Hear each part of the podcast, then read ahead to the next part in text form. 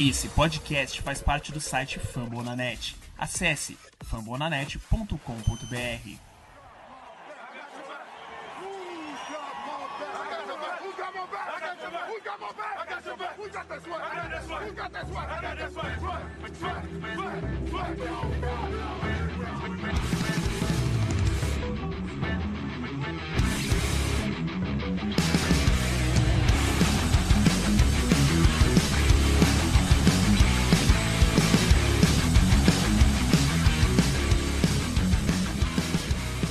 É isso aí, galera. Estamos de volta aqui com a parte 2 do nosso podcast. Agora falando aqui da, da, da melhor parte de todo o draft, são as primeiras escolhas, aquilo que demanda mais, mais é, a atenção da torcida, a atenção do fã, são aqueles jogadores que estão mais à vista de todos, aquelas, aquelas escolhas que pintam ali no, no, no board da maioria das pessoas que ficam organizando.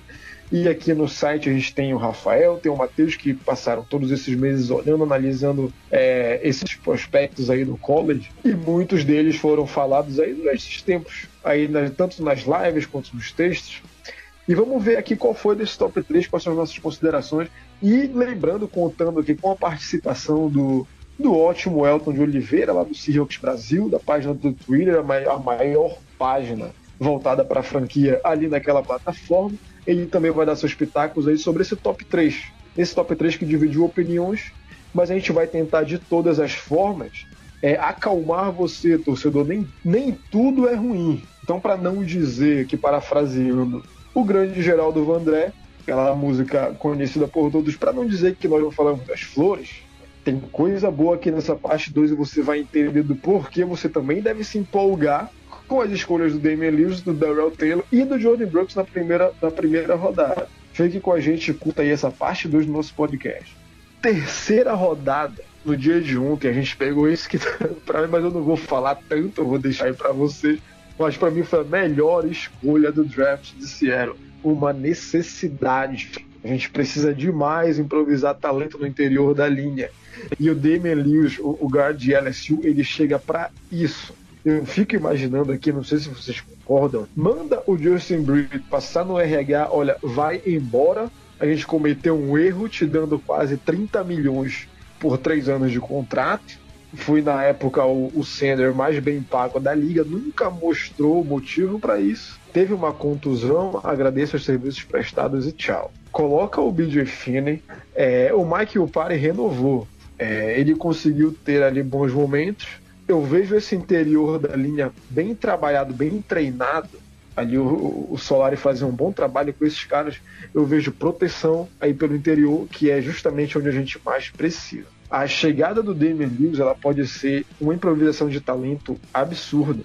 É um jogador extremamente físico, ele bloqueia com agressividade, ele é capaz de chegar no, no segundo nível defensivo, ele é capaz de, de, de fazer bloqueios em zona. Eu gosto muito desse cara muito desse cara. Ele, ele tem que ser, ele vai ser, eu tenho certeza que ele vai ser um titular. Ele tá com vontade de jogar, ele, ele tá com vontade de ser esse cara, eu vou ser a proteção. E a gente precisa muito disso. É, é anos com, com caras ali que não, não dão confiança, não, não tinham tanta técnica. É, tu sabia que seriam vencidos ali. A, a, esse snap foi bom, mas no próximo eles vão ser vencidos. E eu vejo o Damian Lewis como esse cara sólido. A gente precisa muito de solidez na linha ofensiva há muitos anos. E talvez aí, com, a, com, com o draft do Damian Lewis, pode ser um início dessa mudança. E também com as movimentações na free agency. O Jay é um bom nome que veio ali de Pittsburgh. Uma boa escola de linha ofensiva. E essa escolha de terceira rodada aí, Rafa? O que, que você me diz dela? Feliz. Tô feliz. Feliz. Porra, quem não tá feliz com, com, o Seattle trazendo um guard? É, foi aquela coisa que eu sempre tinha falado, né? Ele é, é um é esquema, a unidade era muito boa, mas se você vê assim, é, ele sozinho, ele é bom, ele não, ele não é ruim não. Eu acho ele um bom jogador, é um jogador muito dominante. É, não importa quem seja esse jogador que ele esteja marcando, ele tá segurando aquele jogador, segurando em modo de dizer, tá? É ele tá dando aquele jogador e é, ele é um All-America. Ele é capaz de, de, ele é capaz de manter o bloqueio. Ele, isso, ele é capaz de manter esse bloqueio, né, constantemente. Muitas vezes a gente via o Joe Burrow no pocket olhando, mas nada fica, mais nada aparecia, nada aparecia, o pocket não quebrava, a linha ofensiva se mantia, ele também estava lá, os outros jogadores também estavam lá e, e, você vê que ele consegue segurar, controlar esse jogador é, por um longo, um longo período, né? É um jogador que ele é All America, né? Um jogador, um dos melhores jogadores da NCAA na temporada passada. É um jogador que tem 1,87m de altura e 148 quilos. É um jogador extremamente. Nossa senhora! Você empurrar. Ele é uma minivan, né? E é um jogador que eu, eu vejo ele, como você mesmo disse, a força dele eu acho que é o principal ponto positivo. Né? Um jogador que ele é extremamente forte, como ele consegue controlar os jogadores, é por isso, é pela força que o jogador tem de, de empurrar ele para trás.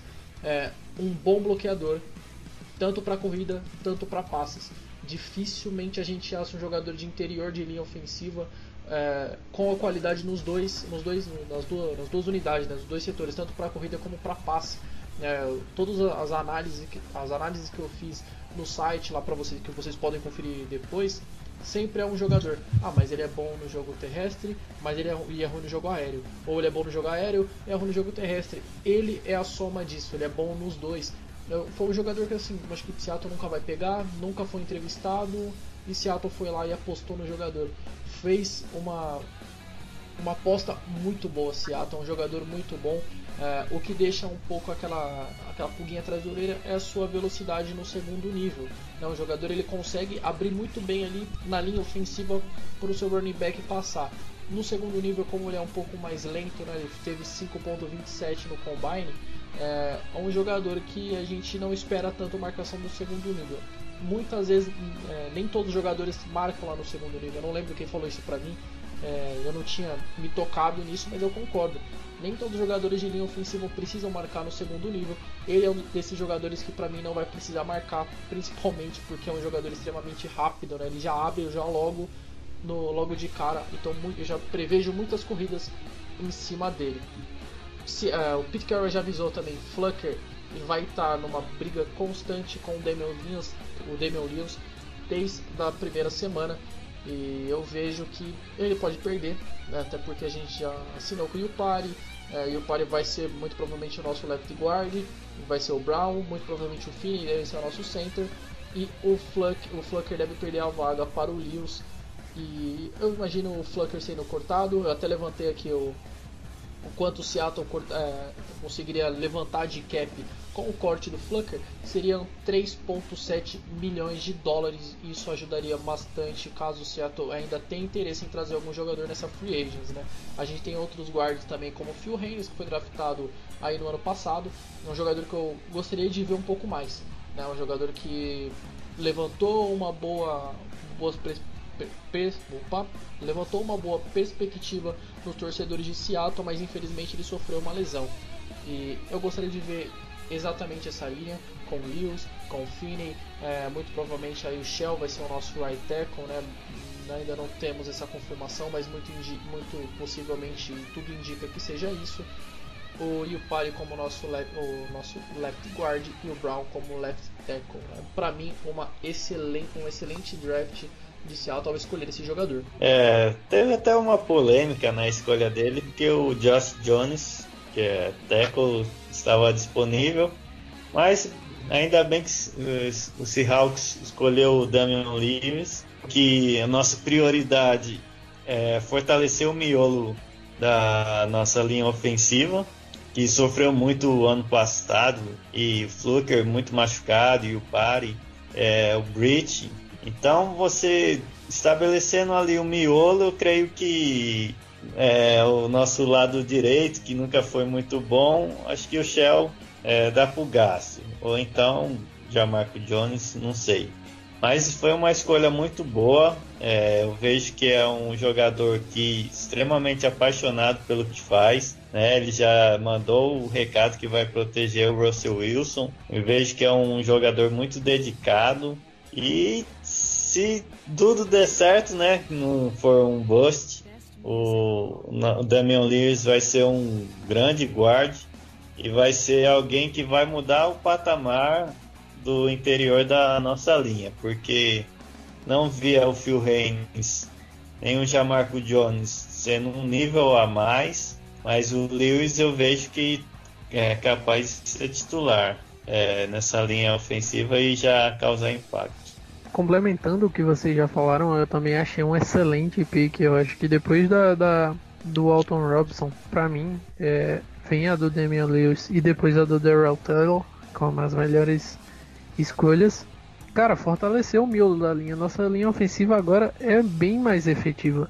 A gente pode formar uma, uma linha ofensiva com Dwayne Brown, o Parry, aí no de center, BJ Finney, ao lado dele o Damian Lewis e na outra ponta eu acho que é a única posição que dessa linha ofensiva você pode fazer questionamentos, que é a questão do Brandon Shell. Dos outros nomes, a gente teve um upgrade bastante nessa nessa off-season. De uma temporada para outra, eu acho que, que nossa linha ofensiva melhora bastante. Temos que ver se Seattle ainda vai fazer algum movimento na questão de, de right tackle. Eu esperava um offensive tackle aí via draft. Esse nome, essa posição não veio. Sobre o Damian Lewis, é uma ótima adição. Um cara muito bom em pass protection. Não sei se o esquema de LSU favorecia ele, mas apesar de, de que o esquema pode ter favorecido, mas isso não tira o talento que ele tem. Ele é muito bom bloqueando ele é muito bom fechando ali essa, esse miolo da linha ofensiva. Isso se dá muito pela questão do, do peso que ele tem. Ele, ele, como o Rafa falou, é um cara muito pesado. Então, você para empurrar um cara de quase 140 quilos é, é o mesmo como o Rafa falou, é, é o que empurrar uma minivan. É, é um cara extremamente forte e vai ajudar bastante. Eu, eu acho muito interessante essa questão do, dele falar que vai proteger o Russell Wilson. É, é algo que é muito bom escutar da linha ofensiva. Nossa linha ofensiva tem, tem caras que são até bons, mas a gente não vê essa vontade. Ah, vou proteger meu quarterback. A gente não, não vê outros, outros jogadores de linha ofensiva falando isso. Então eu acho bem impactante e bom para ele tem uma boa relação aí com o Russell Wilson. Boa, acho que todos concordamos que foi uma ótima pick. Tudo indica que para ser titular depender dos camps e também se ele se manter saudável, a gente torce para ninguém se contundir, se contundir, ninguém precisar de alguma interferência médica que acabe é, sacrificando ali a sua temporada. Mas tudo indica que o Damian Lewis vem para ocupar uma posição e vem para ocupar essa posição com qualidade por muitos, muitos anos.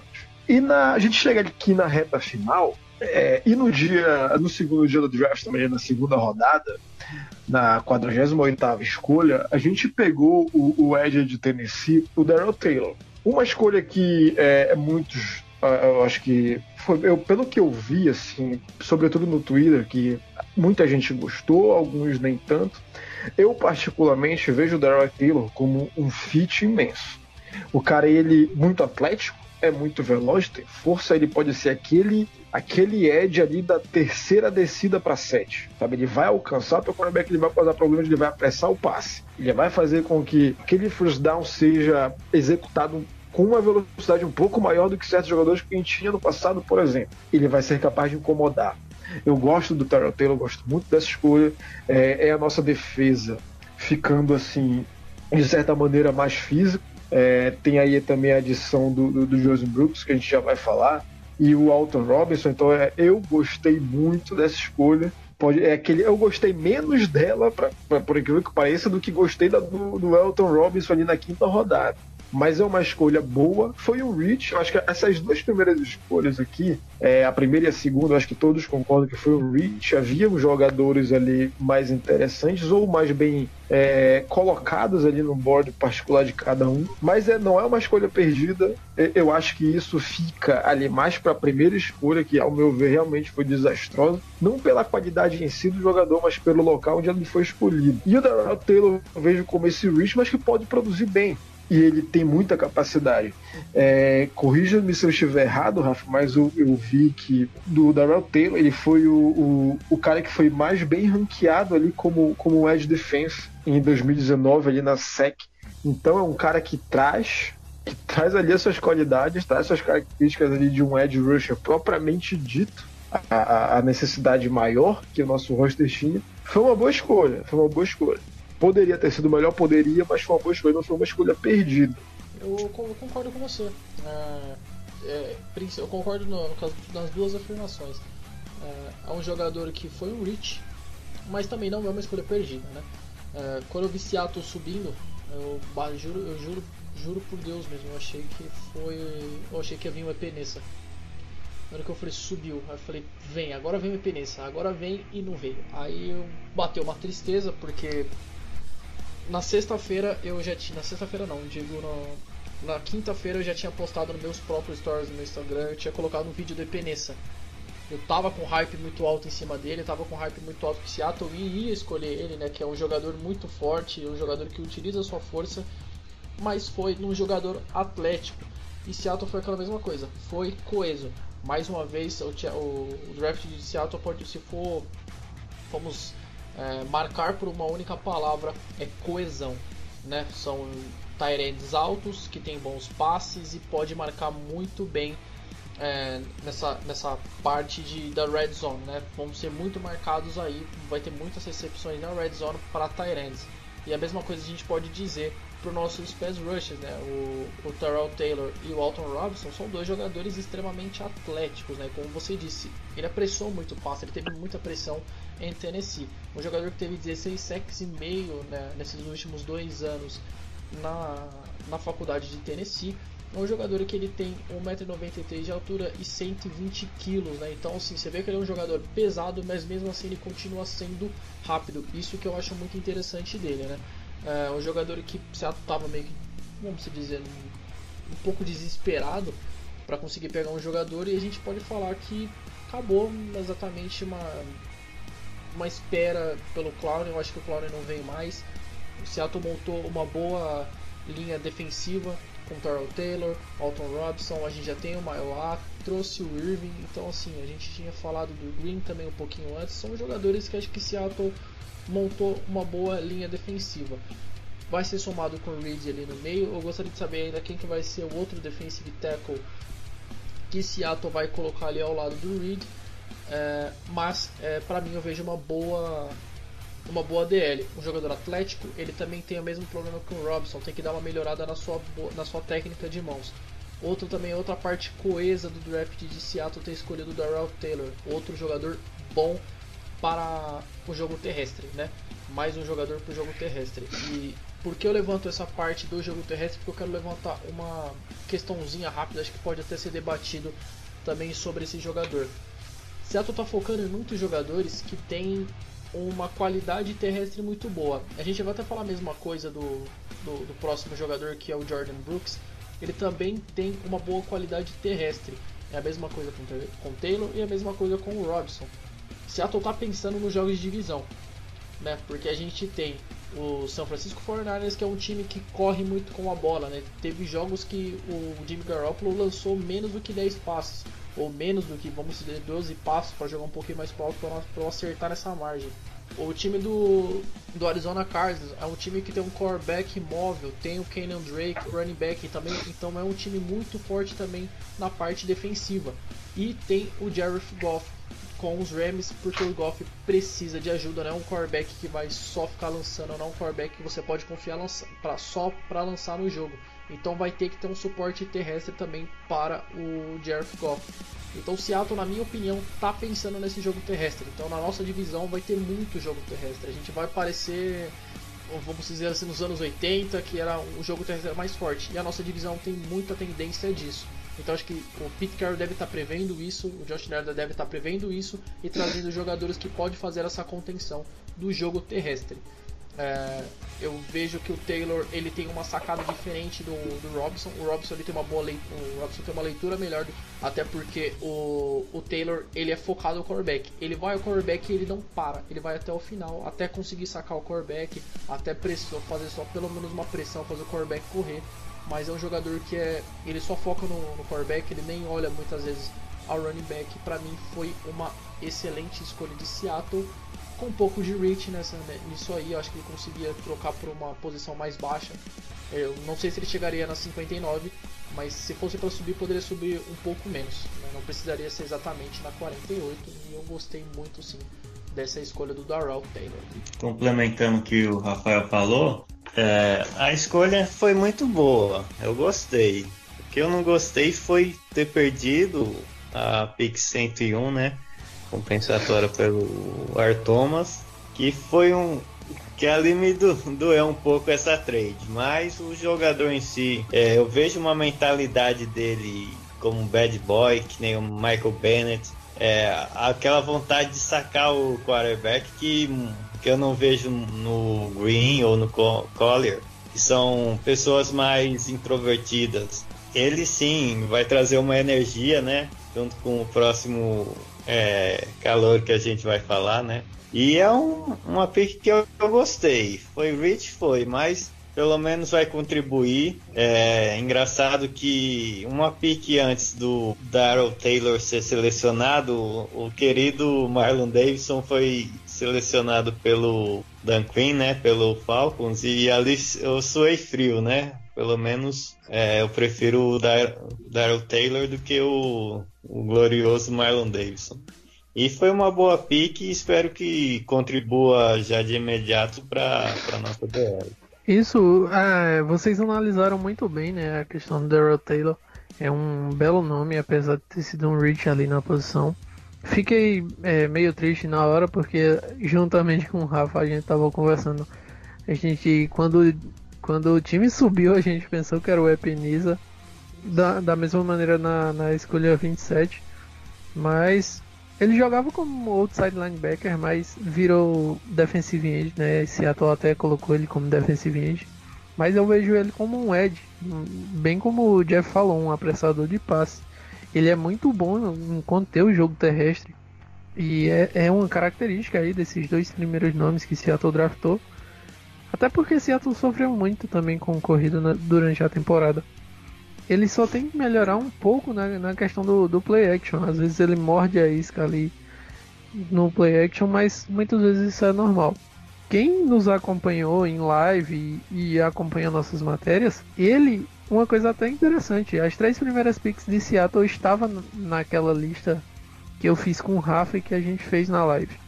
A gente colocou o Jordan Brooks a gente colocou o Daryl Taylor e colocamos o, o Damian Lewis. Então quem acompanhou nossa lista, é, principalmente na live, sabia desses três jogadores. Nossa, tá certo que a gente análise, não. Só cortando rapidinho, a nossa análise foi muito mais coerente do que a própria lista de entrevistas que o próprio Pete Carroll teve. Então, assim, todo mundo que mordeu a, a lista do Pete Carroll, né, a gente viu isso em diversos outros sites, colocando a lista do Pete Carroll, isso tanto em sites é, brasileiros como internacionais, principalmente os americanos, que morderam a isca dele, a gente foi pela, a gente foi feito a controvérsia. A gente analisou jogadores que tinham a característica de vir para Seattle.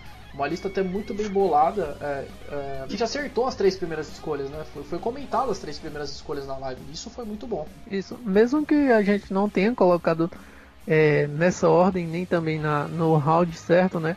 porque o próprio Jordan Brooks a gente colocava ali no final da segunda, mas a gente citou, estava entre os 28 nomes, entre os 30 nomes que a gente analisou naquela fatídica live, né? Que a gente estava com problema no, no áudio. A gente falou também do Alton Robson, não, não falou como um nome específico, mas a gente citou. Então quem, quem acompanhou sabia. Só complementando, eu acho um, um cara muito bom que vai agregar na nossa linha defensiva e eu hoje vejo uma linha defensiva montada com, com Daryl Taylor ali na rotação, Alton Robson também, o Benson Mayowa. Eu vejo o Puna Ford é, juntamente com o Reed ali para jogar de, de defensive tackle. Acho que esses podem ser os dois nomes que, que vão iniciar. Então, nossa linha ofensiva, apesar de perder o, o Jadevian Clown, ganha outros nomes que podem ajudar bastante. Bom, é, é, exatamente, né? Acho que a gente fica. É, foi uma escolha. O jogador tem talento, tem qualidade, pode produzir, pode causar impacto na, na, na, nossa linha defensiva, coisa que a gente precisava muito. Só que a gente fica ali, ficou meio que.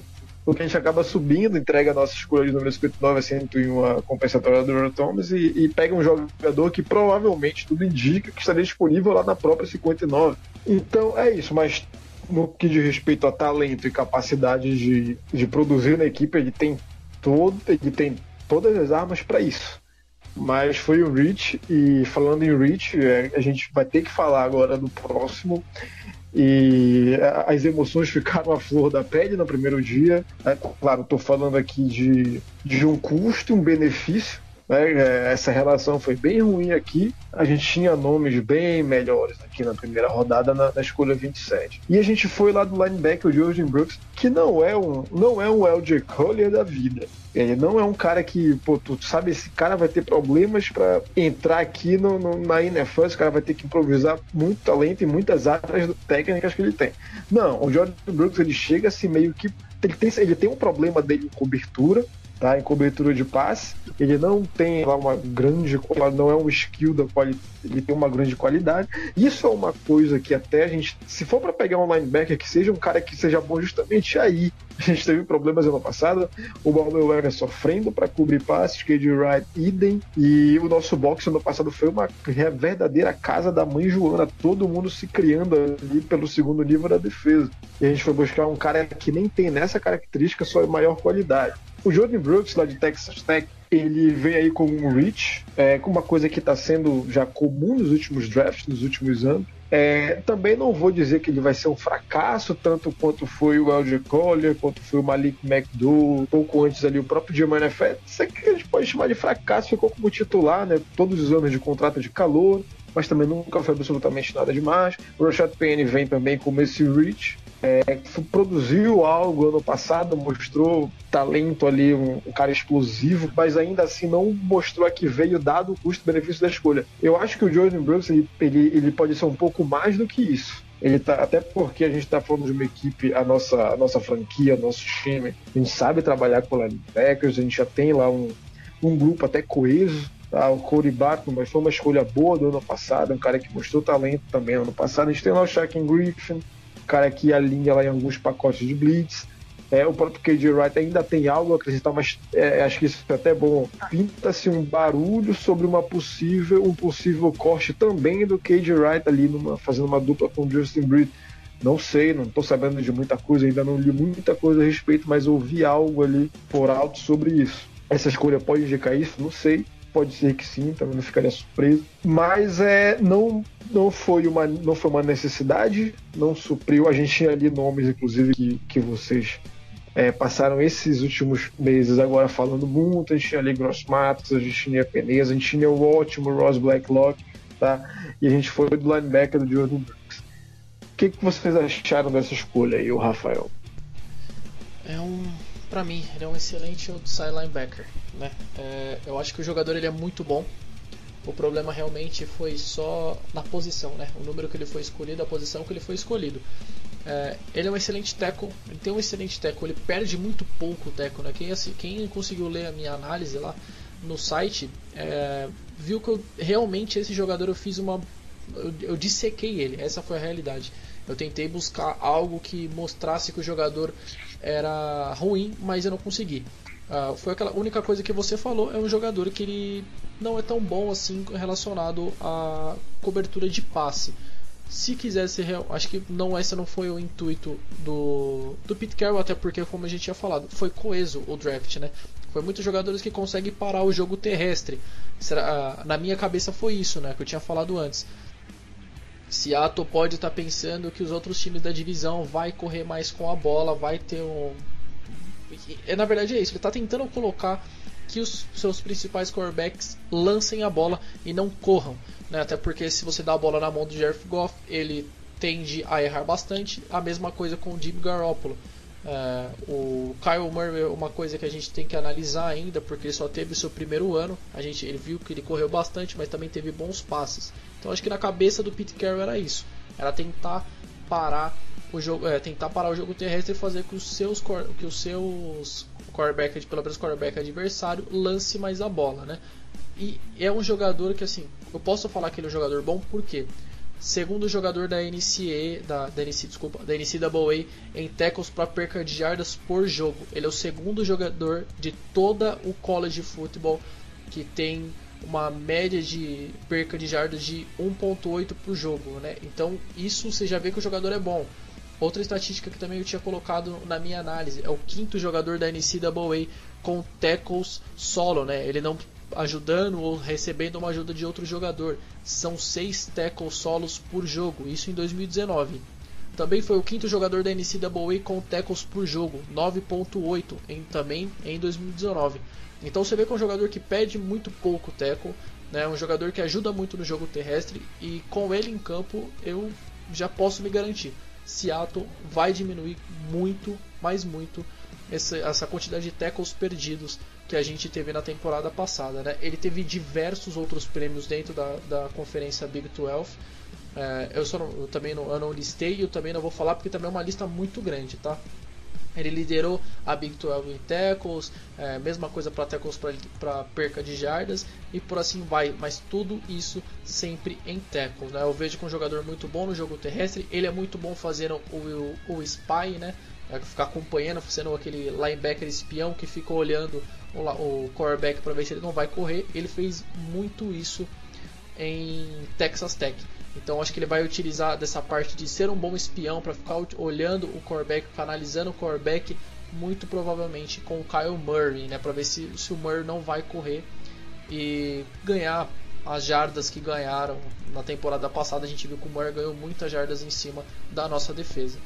Seu ponto negativo, como já bem citado, é o seu jogo aéreo. Né? Se a gente quisesse um linebacker que fosse melhor no jogo aéreo, teria pegado Patrick Quinn, que estava na sequência que foi escolhido pelo, pelo Baltimore Ravens. E esse é um ponto falho do Brooks. Ele é um jogador que não, não cobre muito bem é, o seu jogo aéreo. Ele tem uma pequena falha, é, isso tanto em cobertura como zona, como homem a homem. Ele prefere deixar o jogador tentar receber e ele tentar dar o teco. Ele até consegue algumas, algumas interceptações, mas não é o, seu ponto principal, que é o seu ponto mais forte ele tem algumas vezes, ele gosta de ir com muita força no teco, então acaba pegando, ele acaba se perdendo em alguns ângulos do teco, né? seu quadril está muito baixo, muito para cima, e ele acaba não conseguindo dar o teco tão forte como ele quer. Então ele tem esse, esse problema que é o menor deles, que é esse ângulo, dos tecos, né? ângulo do seu quadril, da sua cintura, para bater no seu adversário. É, para mim, o linebacker, como eu tinha falado também no texto, é um linebacker dos anos 80, né? um jogador que ele é muito focado no jogo terrestre e tem poucas habilidades no aéreo, mas é um jogador muito bom e muito agressivo. Né? É, eu tinha também falado no texto, acho que Pete Carroll deve ter assistido esse jogo milhões e milhões de vezes, porque eu assisti uma vez e eu me apaixonei por um jogador que é Texas Tech contra Oklahoma State. Eu tenho quase certeza que o Pete Carroll deve ter visto esse jogo e se apaixonado por ele. Foi um jogo extremamente emocionante, foi um jogo que aconteceu esse ano no college. É, um jogador que, assim, Carroll deve ter visto isso, é quase certeza. Ele teve 19 tackles, 4 tackles para perca de jardas, 3 sacks, um fumble forçado e um hit no quarterback. Então, assim, acho que a paixão do, do Pete Carroll e do John Schneider veio relacionado a esse jogo e é um jogador que é muito é, muito consistente, ele é muito sólido, ele não tem oscilações durante o jogo, ele não tem oscilações durante a temporada, mas a indignação realmente não é com o jogador e não deve ser nenhum momento com o jogador. Ninguém pode criticar o jogador que ele é ruim porque ele não é. Aí, na verdade tem que criticar o staff por conta do Rich. Ele é um jogador que devia estar saindo aí no, aproximadamente no meio da segunda rodada ou até mesmo na escolha número 59, que muito provavelmente ninguém iria escolher. Para mim, uma boa, é um bom jogador, mas uma má escolha. É, eu também vejo isso. Desde muito tempo, o Seahawks tem a tradição de fazer trade down, né? E esse ano foi diferente. Infelizmente não conseguimos é, acumular muitas picks. Inclusive perdemos, né, no trade up com, com o Jets. E foi uma escolha de certa forma decepcionante. Era um jogador que a, a classe de linebackers não era tão falada e sim muito criticada e de repente o Seahawks investe pesado uma escolha de primeiro round em um linebacker que às vezes nem é a nossa maior necessidade. É, eu creio que pelo menos ele vai ser um jogador útil. É, ano passado sofremos muito com o jogo corrido adversário e vai ser alguém que pelo menos vai ter mais de três tackles é, na temporada, diferente do Collier, que foi um desastre total. E creio que talvez KJ Wright possa rodar com essa escolha, né? E aí a gente vai economizar uma boa grana no salário cap. É um talento que, apesar de não ser de primeira rodada, é, vai ser pelo menos útil, né? E, e sendo útil já, é, já, já ajuda muito. É que tem primeiro round que nem, nem isso faz, né? O, o Jordan Brooks, é, é óbvio, é como, como eu falei, como o Rafa falou, como o Elton aqui falou também, a questão toda é o local onde ele é escolhido. Tá? Só que a gente, se a gente parar um pouquinho para pensar, a gente renova com o Jerry Reed, é um cara que tem qualidade, ele já demonstrou que tem qualidade, que ele pode ser um ótimo, um excelente defensive tackle. É um cara agressivo, é bom contra o terrestre, ele alcança o quarterback, mostrou isso na temporada de 2018. Ele fica suspenso, perde um tempo e não tem tanto impacto assim nessa temporada, onde toda a nossa unidade não teve impacto algum. Foi uma das piores da liga. Tem o Punafor lá do lado dele é, e tá voltando. É, vocês lembram do, do DeMarcus Christmas? Foi um, um, um, nome ali, de, foi uma das últimas escolhas no draft passado.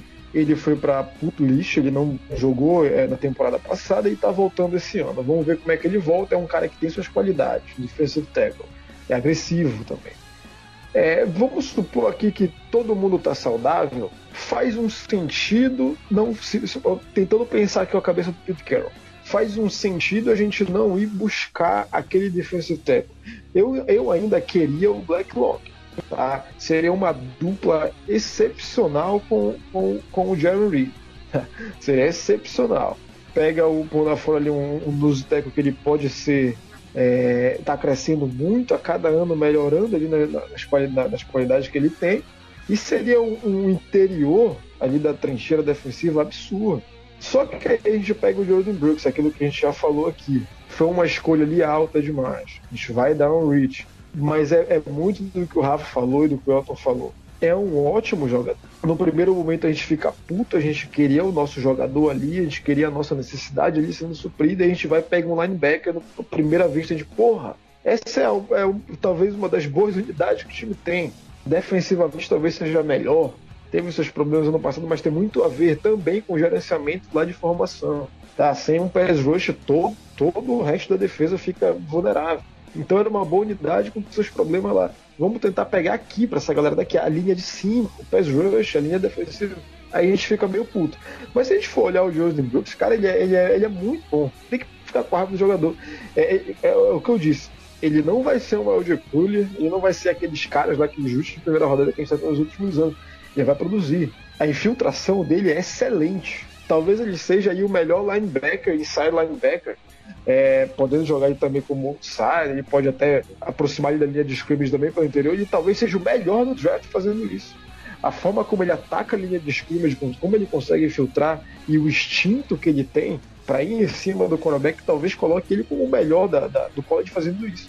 E a gente pega um cara desse. Sabe? É, ao primeiro momento a gente fica assim meio, eu repito, com o pé atrás, porra, não foi aquele nosso jogador.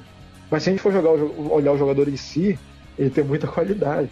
E o, o Rafa falou do jogo contra o Oklahoma, que foi um absurdo. Talvez ele, ele fez aí naquele jogo o que o, o, o, o Jadavion Clowney fez contra os 49ers, no jogo que a gente tira a invencibilidade deles na semana 10. Então ele pode ser também o que? Esse playmaker que a gente fala no último podcast, que a gente fala que a nossa defesa precisa, para também tirar um pouco do peso da costa do Bob Wagner. Eu, eu vejo o KJ Wright perdendo espaço, e é um cara que ele vem para somar muito Supra-Soma, eu repito, ele faz algumas. Ele tem alguns skills que colocam ele no topo é, da posição no draft. Então a gente pega esse cara, é um cara muito físico, é um cara muito atlético, ele, ele, ele joga com muita força. É aquela volta à nossa defesa extremamente física aí nos anos áureos que é, é, era uma juventude, todo mundo muito novo e, e era difícil tu perder um técnico. Tem ali a, a noção de cobertura excelente para onde é que tu vai. Tu vai tentar correr por fora da tua linha, tu vai ter um, um linebacker lá, tu vai tentar passar aqui no box, tu vai ter um linebacker aqui. Aquela coisa que a gente fazia muito bem com o Malcolm Smith, com o próprio KJ e o Bob Wagner. Então, é, é, é, talvez seja uma volta a isso. O Jordan Brooks ele pode representar não só ser um herdeiro técnico ali no, no, no próprio Bob Wagner, mas ele pode ser ainda nos anos do Bob Wagner, o cara que vai fazer o próprio Bob Wagner melhorar de, de produção. E o que já é difícil, porque ele sempre produz no mais alto nível. Né? Então é uma escolha que faz. É, ela faz um sentido olhando por esse lado. Eu ainda acho que foi o Rich. É, poderia ser escolhido ali um pouco mais adiante. Ou alguém poderia ter pegado também o Jordan Brooks. É, e, e, e, ele pode vir a ser um cara muito grande na NFL. A gente está vivendo um tempo da liga onde os linebackers estão sendo mais rápidos, mais velozes do que eram antes, há 10, 15 anos atrás. Tá? A gente viu nos últimos anos é, a gente tem o exemplo de Dallas, o, Leighton Van Der Esch, um cara extremamente veloz, capaz de ir de sideline a sideline. O Jordan Brooks é esse cara. É, há um tempinho atrás a gente tinha o Telvin Smith lá naquela defesa assombrosa do Jacksonville, ele era esse cara.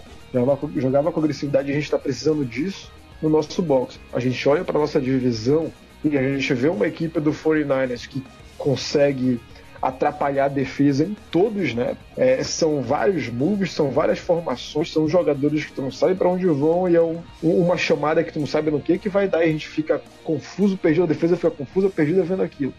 Ter um jogador atlético desse capaz de se mover ali pelo box e, e ficar rastreando, ter aquele instinto para rastrear onde a jogada vai, é uma ótima escolha, uma ótima decisão. É um cara que vem para agregar muito.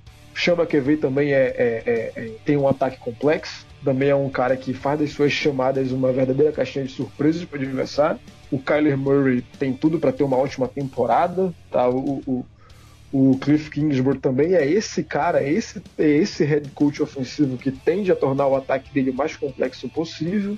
A nossa divisão vai ser a mais difícil da liga em anos. Eu acho que, se eu for pensar que eu não consigo lembrar de uma divisão os quatro times estão muito bons. A gente pega o Arizona, mas o Arizona pode vencer seus 7, 8 jogos numa temporada. Pensando nisso, a gente pode até ficar assim, um pouco mais, por beleza.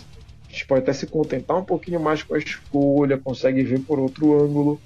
E eu repito, o Jordan Brooks, ele tem qualidade, skills podem colocar ele como o melhor da posição no draft colocar isso na prática, ele pode mostrar isso no jogo, pode, mas também não pode. A gente, é aquela, a gente fica na torcida para dar certo, mas se a gente for olhar os tapes, como o Rafa olhou os tapes, escreveu o ótimo artigo dele lá no site, o cara é, é, é, uma besta jogando ali no boxe. Ele pode ser o dono do boxe de uma franquia. Ele pode ser aquele cara que está aqui no meio, opa, sou eu que estou aqui. Por exemplo, a defesa do, do, do, do, do Pittsburgh Steelers perdeu o Ryan Shazier, aquela tragédia. Ficaram um ano tentando achar um cara e pegaram o Devin Bush. O Devin Bush deu uma resolvida. Ele é esse cara. É o cara que toma conta ali daquela unidade, toma conta de uma área do campo que é importantíssima. Sabe? Então é, eu vejo hoje, pensando assim num grupo de linebackers, a gente tá ali como um dos melhores. O Jordan Brooks ele vem para ele vem para somar demais. Ele vem para somar demais. Eu acho que hoje eu tô menos é, puto com essa escolha do que ontem mudaria se eu fosse ainda mudaria, mas não é algo que me deixe mais tão pé da vida como ontem. Se te olhar com cuidado, faz todo sentido. E eu não ficaria surpreso se o Jordan Brooks, por exemplo, tem, suponhamos que ele joga uns 16 jogos, 14, 15 jogos, ter lá seus 100 tecos numa temporada. Ele é esse cara. E, e o, o, estilo de jogo dele casa bem, né? Esse cara físico ali no box. Então é isso. Eu acho que pode ser, pode ser uma, pode ter sido uma grande sacada aí também. Acho que a gente, o tempo vai nos dizer se a gente teve razão ou não em ficar ontem assim puto. Então eu fiquei muito puto, fiquei muito puto. Hoje tô menos, mas quem sabe essa pode ter sido uma grande cartada.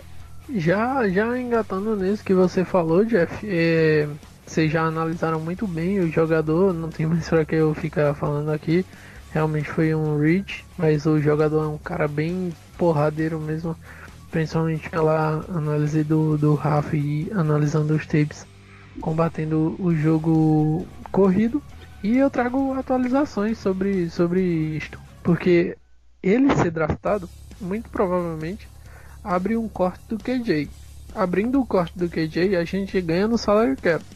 O Bob Condota acabou de reportar que o Pete Carroll disse sobre o Jadevion Clown que Seattle vai manter contato com ele. Ou seja, não está fechada as portas para o Jadavion Clown. Então, é, pode ter sido uma ação bem pensada por Seattle e muda totalmente a questão da escolha, muda totalmente o raciocínio sobre a escolha, porque o Pete Carroll falou que se tiver oportunidade que faça sentido, ou seja, abrir nosso salary cap, né, cortando o KJ Hill, mergulharemos de volta e vamos persegui-lo. É, numa tradução assim. E o John Schneider disse que nunca a porta foi fechada pelo pelo Jadevion Clown. Então, a chegada do Jordan Brooks pode estar tota, tá totalmente interligada com a permanência do Jadevion Clown. Chegando o Jordan Brooks, corta o KJ Hill, provavelmente corta o Justin Breed, e aí a gente tem salário cap para pegar o Jadavion Clown novamente. Isso aí é viu? porque assim, se o, o KD for cortado, ele libera quase 7 milhões de cap, mais o Flucker já dá quase 11 milhões aí. Ele. Fontes reportam que ele está disposto a receber 13 milhões, o que eu não acho um valor nada alto. Pelo que ele. 13 milhões. Pagaria tranquilamente. Então... Olha, isso é, isso é importante, vocês falarem da, da questão do cap e da engenharia que a escolha pode também significar, engenharia financeira. Momento mãe de Nar, momento aqui previsão. Podem me cobrar. se o Jadavion Clown, se, se isso acontecer, a gente corta o KJ, opa, vai ser duro, a gente vai. Isso merece até um artigão. Obrigado, KJ Wright, foi excelente em todos esses anos que tu prestou teu serviço à equipe um dos jogadores mais importantes e mais subestimados também da liga. Né? O KJ Wright sempre foi um excelente linebacker. Beleza, mas o tempo passou, acabou. Corta ele, corta o Justin Britt, corta o DJ Flucker e abre um espaço e mantém o Jadavion Clowney, com certeza absoluta a nossa defesa é uma outra. Assim, eu acho que o Jadavion Clowney, é, tem lá os três sacks, o cara olha aquilo e fica, porra, três sacks, meu amigo, complicado, hein? Mas ele é um playmaker, ele é um cara que o bloqueio nele é duplo, ele é um cara que ele pode mudar um jogo sozinho. Ele mostrou isso em Seattle, ele é uma ameaça constante. Ou tu faz um grande trabalho no, no, no, no Clown, ou ele vai chegar para o quarterback, é isso, ele demanda do, da linha ofensiva um trabalho muito melhor se ele tiver ali no snap linear. É, só um, um, comentário aleatório aqui, na, na, bola decisiva do Aaron Rodgers, ele não estava nem alinhado na linha. Então esse tipo de coisa ainda coloca uma pulga atrás do a gente tá falando tanta coisa, se essa galera não ajudar também não vai dar. Nosso front office, nosso front staff. Um cara que critica o Clown pelo, pelo seguinte, é, tudo bem, ele, ele faz diversas ajudas, ele, ele puxa uma marcação dupla na linha, isso eu entendo e é bacana. Mas o problema é que não dá para pagar o que ele queria por um jogador que efetividade ele não teve a sua maior responsabilidade, ele não teve ele não teve sec. O negócio foi esse, ele não teve o sec, né? O importante era que o jogador tivesse o sec. Aí a gente poderia pagar 24 milhões para ele do jeito que ele queria. Ou não também, né? Porque eu acho muita, muita grana. Mas, é, pelo que ele apresentou, no contexto geral, 13 milhões eu pagaria no jogador. Agora, não dá para pagar 24 como ele queria no começo, 20 depois como foi a reduzida dele, esses valores não dá para um jogador como ele, ainda mais que ele terminou a temporada machucado. Exatamente. É, o, o Clown ele tem toda essa questão. Tá? É, é, eu ainda acho que o Ed ele precisa primeiramente, assim, a questão do sec ela é, é a cereja do bolo. É assim, é muito é importante assim, às vezes é, é superestimado, tá? A gente, é, o importante é tu apressar o pássaro, incomodar e tu fazer o quarterback ficar ali, porra, o cara tá chegando. Puta que pariu. O Jadavion Clowney, ele muitas vezes consegue isso. É, quando a gente traz o Jadavion Clowney, a gente traz um jogador que vai causar impacto na linha defensiva. Ele nunca chegou em Houston na marca de 10 sacks, mas ele, ele sempre foi lá aquele jogador que porra, esse cara aqui ele vai mudar jogos. A gente lembra que ali na temporada de 2016, o J.J. Watt estava machucado e o Brock Osweiler era o quarterback do, do, do Houston. O, o Jadavion Clowney carregou o time até a, o duelo de divisão. Eles foram lá, só não venceram os Patriots em Foxborough porque o, o, o Brock Osweiler ele, ele é pior do que um, um, alej... um cego lançando a bola. Aí não conseguiu vencer. O Jadavion Clowney jogou demais naquela temporada. Ele foi ali um Pro Bowl, um All Pro, foi cotado para ser defensor do ano, mas sempre o número de sacks opa, deu aquela relativizou o trabalho dele. Ele produz tantos sacks assim, naquela temporada ele produziu seis sacks, mas foi um All Pro por conta do impacto dele no jogo. A gente viu esse impacto dele em muitos momentos. Ah, ele se machuca, termina a temporada machucado, tem toda essa questão. Mas 13 milhões eu daria nele fácil. É um cara que ainda tá novo. E aquela previsão que eu ia fazer, com o Jadavion Clown, com o Jordan Brooks vindo, penetrando a, a, linha, fazendo aquelas infiltrações que a gente viu ele fazendo no college, se ele conseguir trazer isso pra, a, a nível profissional, a gente tendo ali o, o, o, o Robinson, o Robinson, a gente tendo aqui o Darrell Taylor, tá? o Jeremy Reed se preparando, treinando para pegar os 16 jogos de uma temporada. Olha, eu acho, eu, eu acho assim, eu vejo os nossos problemas, sim, pelo menos teoricamente resolvidos. Tá? A gente tem uma ótima. A gente está com uma ótima. isso, soma isso que você falou desse front seven extremamente pesado em talento. Mais uma secundária que foi totalmente reforçada, que já desde a temporada passada com o Diggs e agora veio o, o, o Dunbar. É, é, Eu não, eu não sei, não tenho outra palavra do que falar que a gente pode ter uma baita de uma defesa se não for top 3. Precipitando em falar top 3? Posso, mas olha o contexto geral. Não tem como não falar que não seria top 3. Uma boa secundária, um bom front 7. E aí, vai falar dessa, da, da, da- da secundária, porque a gente tem uma secundária, como tu falou. É, o Shaq e o Griffin, coisa que é, todo mundo vai. O Elton, por exemplo, ano passado, o Elton, lembra que o Shaq e o Griffin até ali a, a semana 10, 11, ele estava jogando como um legítimo Pro Bowl, um legítimo Pro. Ele foi, né, no final das contas, ele foi ele- eleito pela Pro Bowl e tal, ocupando a vaga de um que não podia ir. Mas aí a gente traz o Quentin Number, a gente tem o Andrew Diggs, que está mais inserido no esquema, que vai fazer ali uma um dupla ainda melhor com o, o McDougal. Olha, a nossa defesa está muito boa, mas supondo que o Clown, por exemplo, continue, é, que tenha que todas as peças fiquem ali saudáveis e com a adição também do, do, George Brooks, a gente tem uma defesa ali que, pô, já é outro papo. Sabe, a nossa defesa sai desse draft, ela pode ter saído aí com. dado um upgrade na- na- na- na- nas suas características. Aí a gente vai pro ataque, a outra parte da bola, essencial, com o Damian Lewis, o BJ Finney ali de center. O Dwayne Brown, que é sempre bom, tem seus problemas de lesão, tá chegando no ocaso da carreira. O Brandon Shell, eu acho que ele vem, ele vai ser o titular, é, ele vai ser o titular, a gente vai ver também como é que ele vai improvisar ali como right tackle. Contando com a ajuda do Will Disley, muitos momentos também que bloqueia bem pra caramba, eu vejo a gente saindo desse draft. E é, é claro, a gente pode estar se precipitando também. Mas eu, pela primeira vez, eu tô realmente empolgado, vendo, porra, dessa vez a gente pode ter acertado. Assim, claro, vislumbrando aí o corte do KJ e o corte do Britt que viabilize a continuidade do Jadavion Clowney. A gente pode estar sendo precipitado, mas eu, eu- sem dúvida que eu, eu tô realmente empolgado. Esse ano pode ser o ano, sim, de, de vencer Super Bowl não, mas de não fazer feio. E quando eu falo não fazer feio, ah, mas a gente chega no Divisional Round.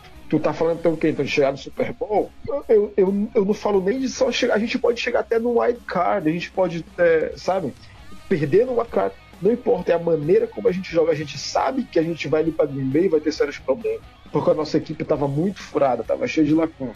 Tá, tem as contusões, sem Chris Carson, sem Rashad Penny, é, sem uma um par de jogadores importantes mas eu acho que a, a nossa eficiência enquanto um time de futebol americano pode voltar. A gente pode ser um time, pô, esse time tá jogando muita bola. A gente vê, a gente vê assim, nesses últimos anos, tem muito jogo de série que a gente vê, pô, jogou, ganhou bem, Russell Wilson tirou o da cartola, mas a gente não é um bom time de futebol americano. E isso a gente sabe, tem muitos anos que o Ceará não é um bom time de futebol americano.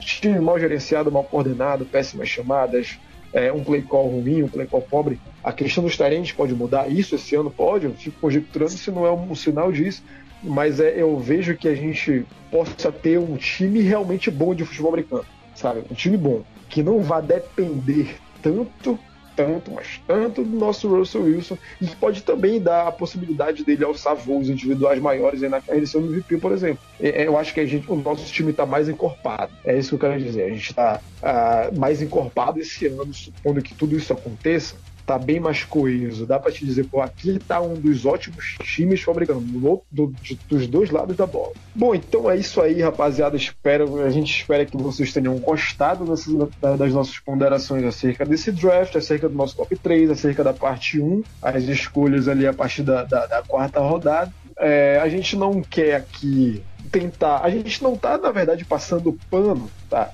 Esse termo aí que, que tá na moda hoje em dia a gente está usando aqui fatos, tá buscando ali nos tapes, buscando ali nas características de cada jogador o que cada um pode acrescentar. Então, você que ficou chateado com essas escolhas, você tem razão de estar chateado, mas a gente está te dando ali um pouco de, um, de, uma maneira de olhar um pouco por fora, ver sobre um novo ponto de vista.